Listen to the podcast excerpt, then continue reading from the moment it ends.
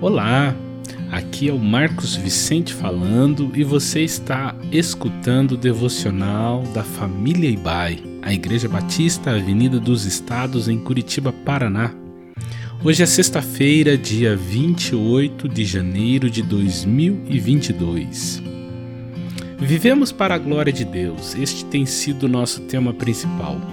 O objetivo fundamental do universo é demonstrar a glória de Deus. Essa é a razão pela qual tudo existe, incluindo eu e você.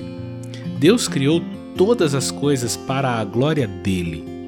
Ao longo desta semana, meditamos sobre o quanto Deus é glorificado quando amamos uns aos outros. Este é o propósito da comunhão.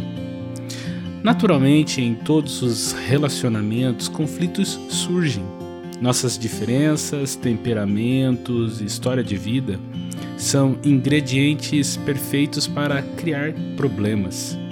Já falamos aqui que o desejo de Cristo é que sua família seja conhecida pelo amor entre seus membros. Logo, romper a comunhão é um testemunho deplorável da nossa fé e até uma afirmação prática de que precisamos mais de Cristo em nós.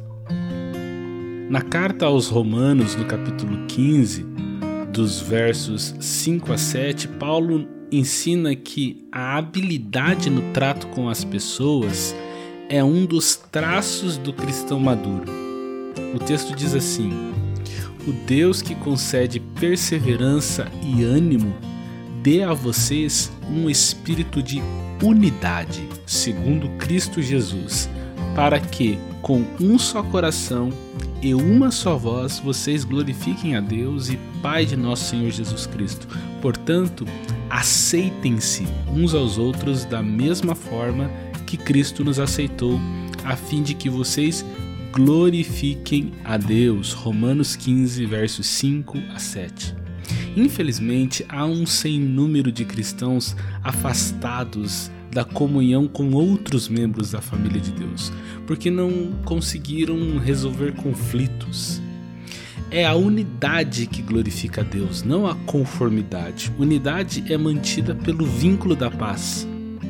No mais famoso sermão de Jesus, ele disse que os filhos de Deus têm uma característica: são pacificadores, são promotores da paz. Promover a paz é uma das habilidades que precisamos desenvolver com prioridade para mantermos os relacionamentos saudáveis. É certo que nos relacionamentos iremos ferir e ser feridos. Por isso que a edificação da paz é um esforço. Quanto depender de vós, tende paz com todos, disse Paulo aos Romanos capítulo 12, 18. Deixa eu frisar isso.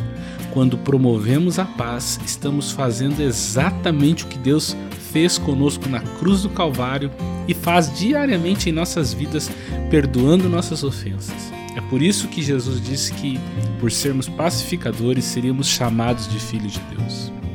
Também no texto que lemos, Paulo diz que devemos aceitar uns aos outros, que é na aceitação de uns aos outros que Deus é glorificado. Nós podemos caminhar de braços dados sem concordar com tudo. A maioria dos conflitos tem raízes em necessidades não satisfeitas. Algumas destas necessidades só podem ser alcançadas por Deus. Quando esperamos que uma pessoa, o cônjuge, um amigo, um membro da família, um líder espiritual satisfaça uma necessidade que somente Deus pode atender, estamos nos candidatando à amargura e à decepção. Mas nós neutralizamos o ressentimento quando entendemos e aceitamos que todos carecem da graça de Deus. Note que Jesus é o parâmetro para que Deus seja glorificado.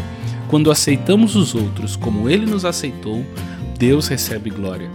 Aceitar é o caminho da reconciliação.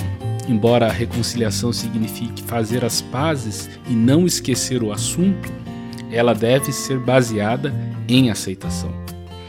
Como sei que preciso restaurar a comunhão com alguém?